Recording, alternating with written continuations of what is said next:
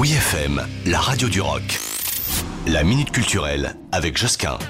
Je vous propose une collection vaudou unique au monde dans un musée insolite, en l'occurrence le Château Vaudou à Strasbourg. Le Château Vaudou est donc un musée privé atypique et il présente la plus grande collection d'objets vaudou ouest-africains au monde. Alors petit rappel de ce qu'est le vaudou si on peut le résumer, c'est une religion qui englobe un vaste champ de pratiques, de rituels et de croyances. Il est originaire d'Afrique de l'Ouest et il puise plus précisément ses racines dans l'ancien royaume de Dahomey. Il euh, s'est fixé dans la forme que nous lui connaissons aujourd'hui aux alentours du XVIIe siècle. Voilà pour euh, la partie d'histoire et pour les présentations. L'idée ensuite, eh bien, avec cette pratique, est de maintenir une harmonie entre le monde visible, terrestre, de la nature et le monde invisible des divinités et des ancêtres via la divination du fa, des cérémonies, mais aussi des objets de culte. Et là, tous les objets que vous allez voir ont été utilisés dans des pratiques religieuses.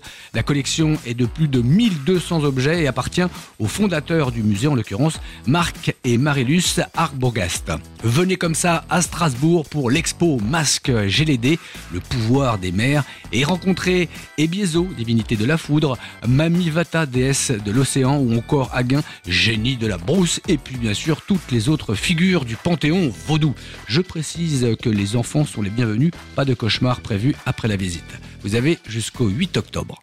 Retrouvez la minute culturelle sur wifm.fr.